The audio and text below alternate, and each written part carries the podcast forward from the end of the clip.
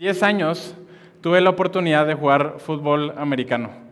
Durante 10 años tuve la oportunidad de jugar fútbol americano desde los 12 más o menos hasta los 22, 23 que, que terminé la universidad.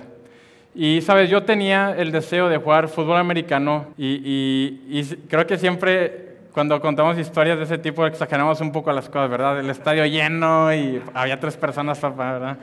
Pero yo tenía ese deseo de poder jugar fútbol americano. Pero había un, un gran problema que se interponía, eh, había un, una gran dificultad que se interponía en, poder jugar fútbol americano, y ese problema era mi hermosa madre, ¿verdad? ¿Cómo, te ¿Cómo quieres que te dé permiso, que vayas a que te golpeen a ese lugar? Y, y después de años de convencimiento de, de, mi papá y de mi parte, logramos convencer a mi mamá de que me diera ese permiso de poder jugar. Y, y nunca se me va a olvidar ese primer día de entrenamiento, mi papá me lleva ya está emocionado, ¿verdad? Porque su hijo, el, el que escogió el fútbol americano, va, va, a entrenar. Y me acuerdo que llegué al entrenamiento, pero ese entrenamiento fue un desastre. Y, y, sabes, lo di todo. Y cuando digo que lo di todo, me refiero a que vomité todo lo que tenía en el estómago. ¿verdad? La, la mejor alimentación que tenía en ese entonces eran los chetos naranjas y, y no son muy útiles para cuando quieres hacer deporte. Obviamente no terminé el entrenamiento, este, casi me desmayo y, y, sabes, salimos mi papá decepcionado de mí, ¿cómo, cómo vas a llevar mi apellido? Y no se crean, no se crean, pero, pero nunca volví a pisar e, ese campo de, de entrenamiento, nunca regresé a ese equipo. Pasó un año y, y, fuimos otra vez, pero ya habían pasado las fechas de inscripciones, y así que nos dijeron, eh, no pueden entrar, tienen que esperarse hasta el siguiente año. Y, y, para ese punto de mi vida, dos intentos, dos años intentándolo, me, me reivindiqué, me, me, di por vencido y, y, me conformé con jugar básquetbol, ¿verdad? Este, fue lo mejor que pude encontrar. Y, pasaron como dos años y me acuerdo muy bien, eh, un domingo en la tarde, eh, habíamos ido a la iglesia y saliendo de la iglesia fuimos a comer a Valle Oriente como familia, al, al food court de Valle Oriente. Y me acuerdo que mi mamá y mi hermano estaban sentados en la mesa y, y mi papá y yo fuimos por la comida al, eh, al, al, lugar y regresamos a la mesa y me acuerdo que se sentó mi papá. Y, y, sabes, yo creo que me considero algo una persona seria, una persona seria. Y he ido trabajando en ello en los últimos años. El hecho de que pueda hablar con un micrófono es verdaderamente un milagro. Pero al Eugenio pequeño le daba mucha pena hablar y mucho más pena le daba pedir cosas.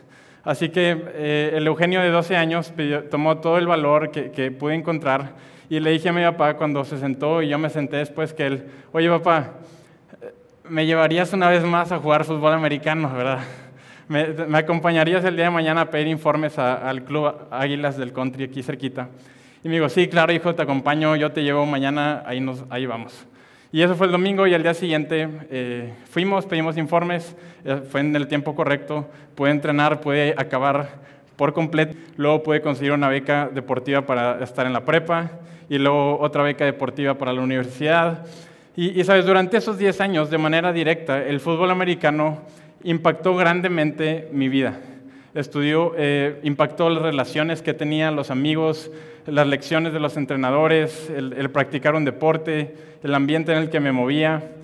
Y, y durante esos 10 años el fútbol americano fue muy influyente en mi vida. Pero todo comenzó eh, con esa conversación que tuve con mi papá en Valle Oriente, en el food court, un domingo por la tarde. Una conversación cambió el rumbo de mi vida durante 10 años. Y sabes, el día de hoy estoy convencido y, mi esperanza es que a través de este mensaje puedas iniciar una conversación con Dios que cambie el rumbo de tu vida. Que el día de hoy puedas comenzar una conversación con Dios que cambie el rumbo de tu 2023. Y estoy convencido que Dios quiere hablarte y que tú puedes escucharlo. Y, y bueno, ¿cómo me gustaría comenzar esta conversación que podemos tener con Dios? Me gustaría... Eh, durante los últimos meses hemos hablado acerca de la visión para el siguiente año. Hemos dicho que como aliento nos vemos eh, como una iglesia que ama a Dios y ama la vida, que disfruta a Dios y que disfruta a la vida. Y, y quiero comenzar esta conversación haciendo la pregunta, ¿cuánto cuesta? ¿Cuánto cuesta? Creo que esta es una pregunta sumamente importante y decisiva al momento de tomar decisiones. Podemos hablar con nuestros amigos, con nuestra familia y empezar a planear viajes y vamos aquí y vamos allá y vamos a hacer esto y vi esto en un video de Instagram. Pero al final de esa conversación tienes que poner los pies en la tierra y tienes que hacer la pregunta, bueno, pero ¿cuánto cuesta? Cuando vas a una tienda y ves una camisa que te gusta y te gusta el color y te gusta el corte y está en tu talla, pero misteriosamente quieres revisar el interior de la camisa y no porque estés interesado en ver las costuras que trae adentro, sino porque quieres ver cuánto cuesta. Y el día de hoy quiero que nos preguntemos cuánto cuesta amar a Dios, amar la vida y disfrutar a Dios y disfrutar la vida. ¿Qué es lo que nos va a costar a cada uno de nosotros? Y creo que Jesús nos ayuda a responder esta pregunta. ¿Cuánto o qué es lo que nos va a costar poder amar y disfrutar a Dios y a la vida? Eh, y creo que Jesús nos ayuda a resolver esta pregunta eh, cuando Jesús dice, ¿cuánto cuesta seguirlo a Él? ¿Cuánto cuesta seguir por el camino de Dios? Y, y nos resuelve esta pregunta Jesús en Marcos capítulo 8, versículo 34. Y Jesús junta a las personas y, les dice lo siguiente. Marcos capítulo 8, verso 34. Y llamó así a la gente juntamente con sus discípulos y les dijo, si alguno quiere venir en pos de mí, niéguese a sí mismo, tome su cruz y sígame. Pero el que pierda su vida por causa de mí y del Evangelio, la salvará. Sabes, creo que podemos resumir estas preguntas. ¿Cuánto cuesta seguir a Jesús? Va a costar tu vida entera. No sé si me pueden ayudar un poquito con lo ciclado, porfa. Jesús dice, seguirme a mí va a costar tu vida entera. Y significa que tenemos que negarnos, tomar la cruz y seguirlo. Y creo que podemos comenzar eh, con lo siguiente. ¿Qué representa la cruz? ¿Qué significa cargar y tomar tu cruz? Y podemos voltear eh, a la historia y cuando Jesús hablaba de tomar una cruz, ¿qué es lo que Jesús estaba refiriendo? Cuando Jesús habla de tomar una cruz, se refiere a este artefacto que los, o a esta herramienta que los romanos utilizaban para castigar y matar a los enemigos de Roma. Sabes, creo que al menos la cruz representa cuatro cosas. La cruz creo que al menos representa eh, oposición, porque nadie voluntariamente quiere que lo crucifiquen. Creo que la cruz representa vergüenza porque la crucifixión no es algo políticamente correcto que hacen en privado para la ejecución del prisionero, no. Te crucifican en público para que todos vean esto es lo que sucede si te metes con Roma. Es eh, avergonzar a la persona, burlarte de ella, despojarla de sus vestimentas. Creo que la cruz también representa sufrimiento, no es una sencilla y simple ejecución, es una tortura. Y finalmente la cruz también representa muerte. Eh, la finalidad es matar y terminar con la vida de, ese enemigo. Creo que la cruz representa oposición. ¿Alguien se acuerda? Vergüenza, sufrimiento y muerte. Y precisamente Jesús está diciendo, si alguien quiere seguirme, tome una cruz y sígame. Ahora Jesús de manera muy inteligente, antes de decir, toma tu cruz, dice, niégate a ti mismo. ¿Por qué? Pues porque nadie voluntariamente quisiera tomar una cruz si una cruz representa esas cuatro cosas. Entonces Jesús de manera muy inteligente dice, primero tienes que negarte a ti mismo. Ahora, negarte a ti mismo, ¿qué significa negarte a ti mismo? No significa eh, una actividad individual de sufrimiento, Negarte a ti mismo no se trata que tomes un látigo esta noche y que te empieces a golpear cuando llegues a tu casa. Negarte a ti mismo tiene que ver con poner tus ojos en Jesús, con fijar tu mirada en Él y no en ti. Negarte a ti mismo es la preparación para poder tomar tu cruz. Sabes, el Tomar tu cruz es el comienzo, es el inicio, es el nacimiento de un nuevo yo que dice, estoy dispuesto a seguir a Jesús. Aún si seguir a Jesús involucra la cruz. Aún si seguir a Jesús me lleva a oposición, a vergüenza, a sufrimiento y a muerte. Ahora, Jesús cuando dice estas palabras, eh, lo dice en un momento donde las multitudes lo están empezando a seguir. Jesús ha hecho milagros, la gente se está juntando alrededor de él, las personas están acercándose y Jesús no les da una bonita frase para que peguen en su carro. Jesús les dice, niégate a ti mismo, toma tu cruz y sígueme. Y, creo que podemos hacernos la pregunta, ¿por qué? ¿Por qué Jesús? ¿Por qué si ya, ya están las personas ahí, por qué asustarlos con esa frase? Pero, ¿por qué Jesús nos pone este estándar tan alto? Y creo que esta respuesta nos la da un hombre que se atrevió a seguir a Jesús, un hombre que se atrevió a negarse a sí mismo, a tomar su cruz y a seguirlo, un hombre que estuvo dispuesto a pagar el precio. Y este hombre es Juan el discípulo.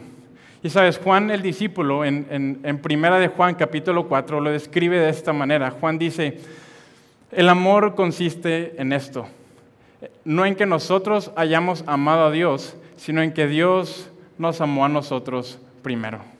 Y lo que Juan está diciendo es, si el día de hoy podemos amar a Dios, solamente es porque Él nos amó primero. Y lo que Juan está enseñando es, no puedes dar de lo que no tienes. Yo no puedo amar a Dios si no tengo amor que dar. No puedo amar a mi familia si no tengo amor que dar.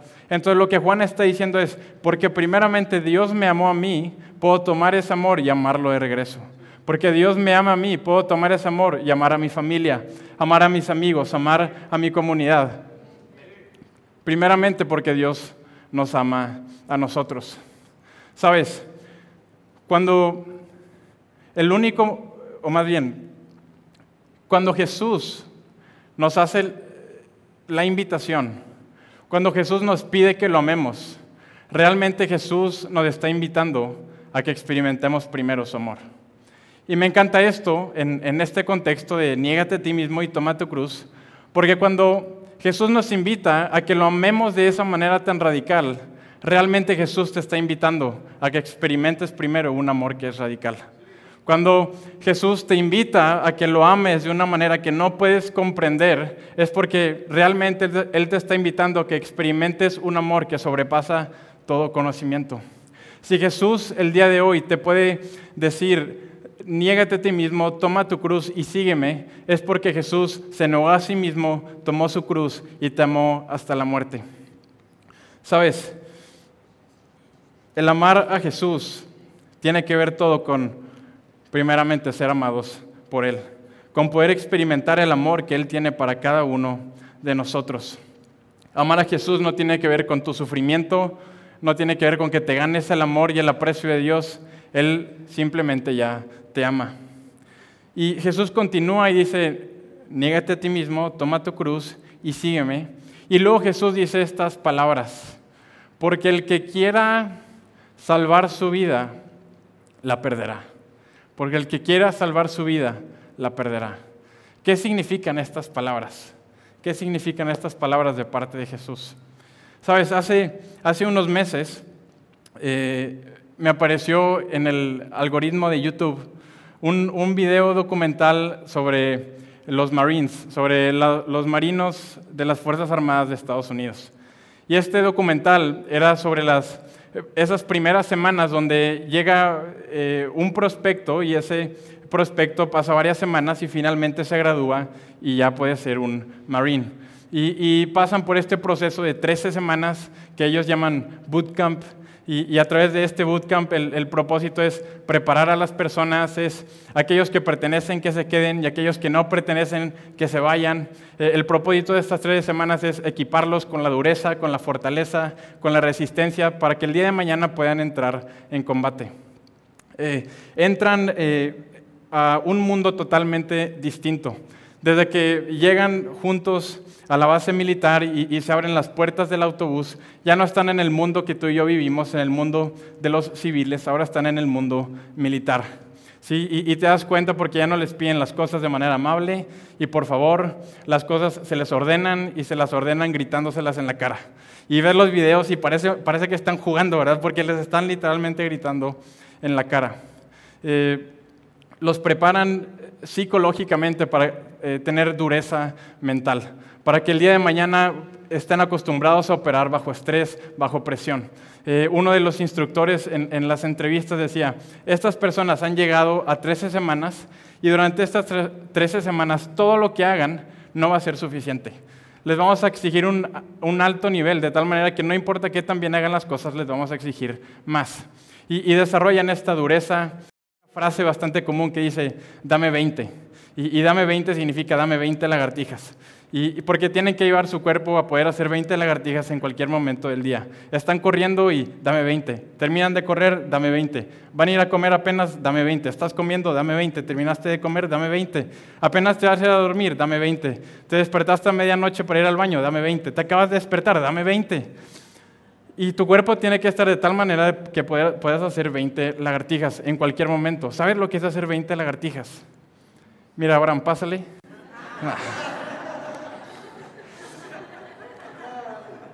¿Te pudiste pálido ahora?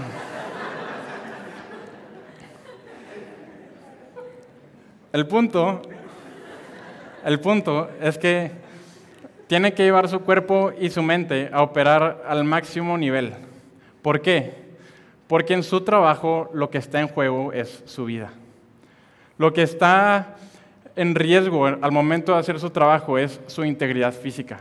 Entonces más vale que estén preparados para eso. Ahora, tú y yo podemos ver eso desde nuestra, comodidad viendo YouTube en una pantalla sin que nos estén gritando. Y, y, sabes, tal vez tú y yo podemos decir, pues a mí no me toca eso, ¿verdad? En mi trabajo yo no arriesgo mucho mi vida. Quizás tengo un trabajo difícil, pero si soy sincero, pues no arriesgo mi vida cada vez que eh, le pido la lista de proveedores a Patricia, la de compras, ¿verdad? No, pongo mi integridad física en la línea cuando le pido los estados de cuenta a Ernesto, el contador. Eh, e, esa no es mi vida. Pero el día de hoy quiero compartirte una perspectiva un poco distinta que podemos tomar el día de hoy. Y esta perspectiva es que, sabes, estos soldados participan en un trabajo donde probablemente van a perder su vida estos soldados participan en un trabajo donde probablemente van a perder su vida. Nosotros, estoy casi seguro que todos vamos a perder en algún momento nuestra vida.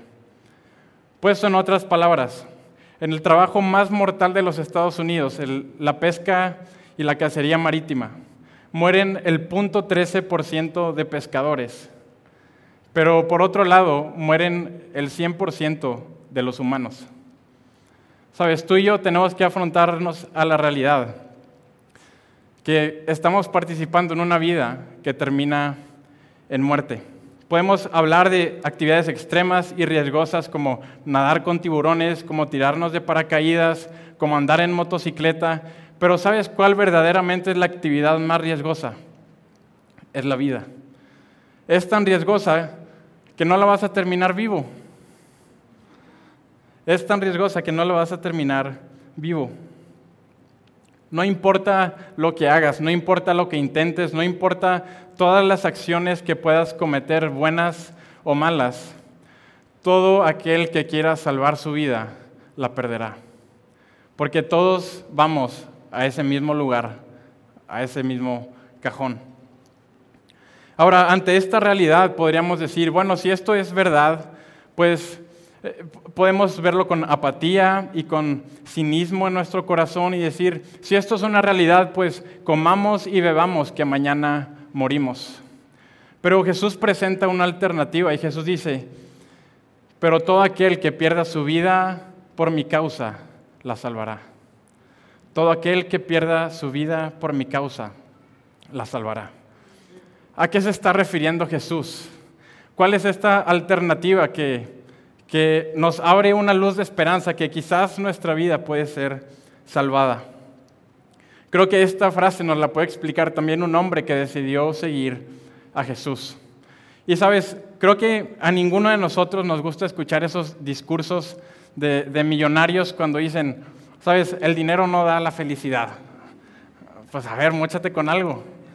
Cuando nadie quiere escuchar a un supermodelo decir, la apariencia física no tiene nada que ver con tu estado de ánimo. Pues, eh, tú tienes cabello, ¿verdad? nadie, queremos escuchar ese tipo de mensajes. Y, y sabes, Pablo, que es este hombre que decidió seguir a Jesús, está hablando y dice, sabes, yo lo tengo todo. Y Pablo no tenía problemas de autoestima, ¿verdad? Yo lo tengo todo, tengo la reputación, tengo el nombre, tengo la experiencia, eh, tengo el conocimiento. Dice, no lo hagan con sus fuerzas. No lo yo sí tengo fuerzas. Yo yo sí podría hacerlo por mis fuerzas, pero ustedes no lo hagan por sus fuerzas. Pero Pablo no se queda solamente en ese discurso de todas estas cosas que yo tengo no dan la felicidad. Pablo da un paso más allá. Y en Filipenses capítulo 3, versículo 7 y versículo 8, Pablo dice lo siguiente. Después de hablar de todo esto que él ha conseguido y ha logrado, él dice, antes creía que esas cosas eran valiosas, pero ahora considero que no tienen ningún valor debido a lo que Cristo ha hecho. Y aún más, considero como pérdida todas las cosas en comparación con lo incomparable que es conocer a Cristo Jesús, mi Señor. Por su causa lo he perdido todo y lo tengo todo por basura a fin de ganar a Cristo. Sabes, Jesús dice, el que pierda su vida por mi causa la salvará. Y me encanta porque Pablo no se lo toma a la ligera, Pablo da un paso más allá. Y en estos versículos nos explica lo que significa perder tu vida por la causa de Cristo. Me, encanta que Pablo comienza diciendo, antes creía que esas cosas eran valiosas, pero ahora considero que no tienen ningún valor. Hay un cambio en la perspectiva de Pablo. Pablo se da cuenta que tiene todo lo que esta vida te puede ofrecer, pero Pablo se da cuenta que aún así sigue vacío por dentro. Hay, un cambio en la perspectiva de Pablo porque comienza diciendo, antes creía, pero ahora considero. Sabes, hay, algo que transforma el corazón de Pablo y, y mi deseo es que esta noche puedas encontrarte con la realidad de que tú y yo podemos tener todo lo superficial, podemos tener, tener todo lo deseable, podemos tener todo lo instagrameable, pero eso no va a llenar el vacío de nuestra alma. Puedo ver que no tienen ningún, ningún valor porque puedo ver con honestidad cuál es el interior de mi alma. Y Pablo continúa y dice, y aún más considero como pérdida todas las cosas en comparación con lo incomparable que es conocer a Cristo Jesús, mi Señor. Por su causa lo he perdido todo y lo tengo por basura a fin de ganar a Cristo. Todas esas cosas que he logrado, todas esas cosas que he obtenido, no valen nada. ¿Comparado con qué? Comparado con Cristo. Comparado con Jesús. Sabes, perder tu vida por la causa de Jesús tiene que ver con amarlo a Él sobre todo lo demás. Y el que sigue a Jesús, el que se niega a sí mismo y toma su cruz, se encuentra con este dilema, que las cosas que nos rodean son buenas, Dios las hizo, son atractivas, pero el dilema que nos encontramos es que las cosas de esta vida no nos roben de nuestra vida. Sabes, hay, hay un problema cuando nuestras mayores afecciones están en la creación y no en el creador. Y, sabes, no necesitas ser un sociólogo para darte cuenta de, este patrón que voy a describir eh, en estos momentos. Este, este patrón en donde, donde puedes escuchar cuando se habla de un padre de familia y, dices, este hombre fue un hombre generoso. Este fue un hombre muy generoso porque siempre eh, dio provisión del pan, siempre dio provisión de lo material, siempre dio provisión en lo económico. Y sabes, creo que es bastante bueno y es bastante respetable poder ser el proveedor de una casa. Pero creo que hay un problema cuando esto deja de ser una fortaleza y comienza a ser una máscara. Una máscara que oculta otras eh, faltas. Y esto se vuelve en un juego de, te doy dinero porque no puedo darte, te doy dinero como un, como un sustituto al amor que no puedo darte. Te doy recursos como un sustituto al tiempo, al cariño y al buen ejemplo que no puedo darte. Sabes, lo que quiero decirte esta noche es que ese no es Dios. Dios creó este mundo, Dios le puso belleza a la naturaleza, a las personas. Podemos disfrutar de esta vida, de la música, de las relaciones que tenemos. Pero sabes, Dios no hizo esto porque Él es un Padre ausente y se quiere alejar de tu vida. No, Dios dice, yo creé todas las cosas, pero no son un sustituto de mi presencia. Yo quiero que me conozcas y quiero mostrarte mi amor y quiero mostrarte mi grandeza y quiero pasar tiempo contigo.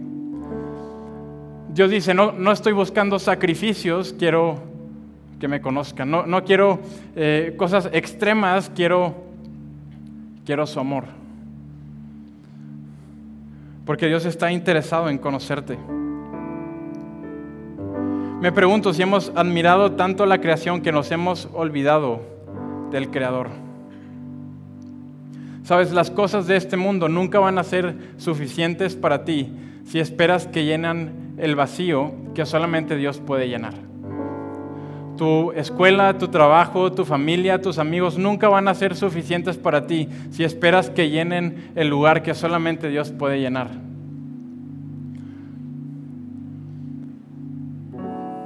No es que estés en el trabajo equivocado, estás en la búsqueda equivocada, porque sigues buscando que tu trabajo satisfaga lo más profundo de tu corazón. Queremos a Dios solamente para que nos ayude a conseguir las cosas que nos llenen, pero no nos damos cuenta que el único que nos puede llenar es Dios. Sabes, cuando aprendemos a amar y disfrutar a Dios, podemos amar y disfrutar nuestras vidas. ¿Por qué?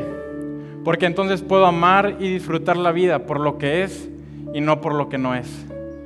Puedo, amarla, puedo amar y puedo disfrutar la vida sin esperar que la vida satisfaga lo más profundo de mi corazón. Porque ese lugar es solamente de Dios. Porque ese lugar es solamente de ese hombre por el cual estuve dispuesto a negarme a mí mismo y tomar una cruz. El que pierda su vida por causa de mí la salvará. Y cuando conocemos el amor de Jesús, es fácil poder darlo todo por perdido. Sabes, me gustaría cerrar poniendo una imagen más en tu cabeza, un ejemplo más, un caso hipotético más. Supongamos que en mi cartera solamente tengo billetes de 500 pesos. ¿ok? Supongamos, si uno de ustedes me asalta en la salida, no es cierto. Supongamos que solamente tengo billetes de 500 y cuando voy a comprar algo de comer, lo que sea, no me van a dar ningún cambio. No pueden darme cambio. Si yo voy a una tiendita de la esquina y compro un gansito por 20 pesos, voy a pagar con un billete de 500 y no me van a dar nada de regreso, no me van a dar cambio. Entonces realmente pagué 500 pesos por el gansito. Si yo voy eh, por una pizza y la pizza cuesta 120 pesos, voy a pagar con un billete de 500 y aunque la pizza vale 120, me terminó costando 500 pesos. Si yo voy a un muy buen restaurante donde tienen carne de calidad y tienen verduras nutritivas que me van a llenar de energía y de fuerza, y el platillo cuesta 500 pesos y yo pago con mi billete de 500, pues le saqué un muy buen rendimiento a mi dinero. ¿Estamos de acuerdo? No importa, no importa qué sea lo que compre, todas y cada una de las veces me va van a costar, me a costar 500 pesos. No puedo gastar menos, no puedo dar menos. Y de esa misma manera es nuestra vida. Nuestra vida se va a gastar por completo. Quieras o no quieras, tu vida va a pasar. Quieras o no quieras, el 2000, ¿sabes cuánto te va a costar el 2023? El 2023 te va a costar un año entero de tu vida. Hay áreas en tu vida en las cuales puedes trabajar y lo que más cuesta en estas áreas es tiempo. Trabajar en la relación con tu familia toma tiempo. Trabajar en tu relación con Dios toma tiempo. ¿Por qué? Porque va a tomar, porque cuesta toda tu vida. Mejorar tus finanzas personales toma tiempo. Mejorar tu salud toma tiempo. Y sabes, quizás tú mañana, lunes 2 de enero, vas al gimnasio y empiezas una dieta y no vas a ver resultados dentro de seis meses. Pero hagas o no hagas ejercicio, los seis meses van a pasar. Los utilices o no los utilices, el tiempo no se va a detener. Tu vida va a pasar, cuides o no cuides tu relación con Dios. Sabes, hay, hay juegos, cuando, cuando estás jugando cartas, cuando estás jugando póker, por ejemplo, y estás jugando con fichas, hay juegos que se llaman all in. Vas con todas las fichas, vas con todo, pones toda la carne al asador Si quieres participar en esa partida, es all in, no hay de más. Y quizás no te habías dado cuenta, pero tu vida y mi vida es una partida all in. Nos va a costar la vida entera. Tu vida y mi vida nos va a costar la vida entera. Y si esta partida nos va a costar la vida entera, si no podemos gastar menos de 500, ¿por qué no conseguir lo más significativo?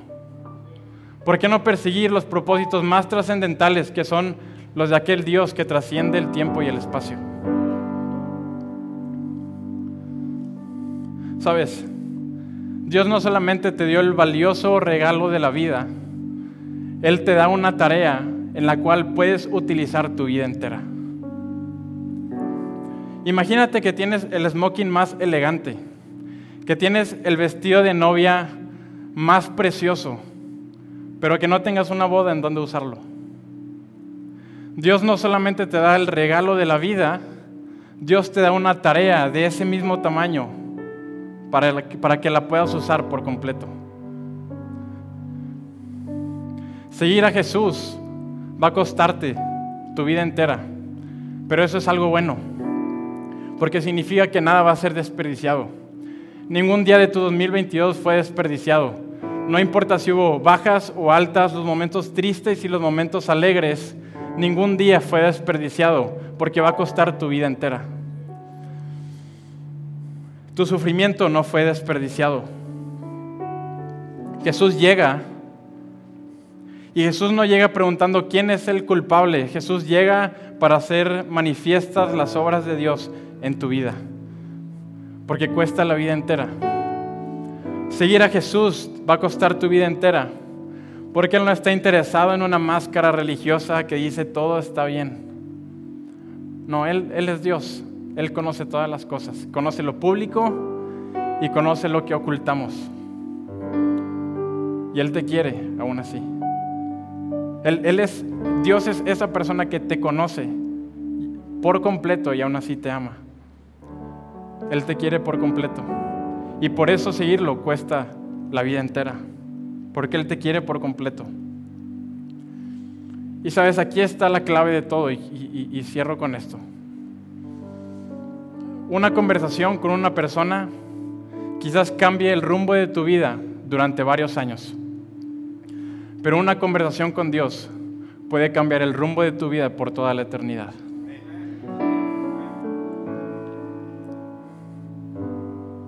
Porque en palabras de Pablo, no hay comparación con lo incomparable que es conocer a Cristo Jesús.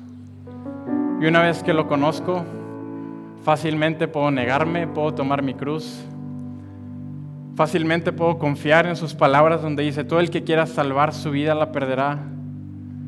Pero confío en su palabra donde dice que si pierdo mi vida por su causa, la vida será salvada. Porque Él puede cambiar el rumbo de tu vida. No solo este 2023, sino toda la eternidad.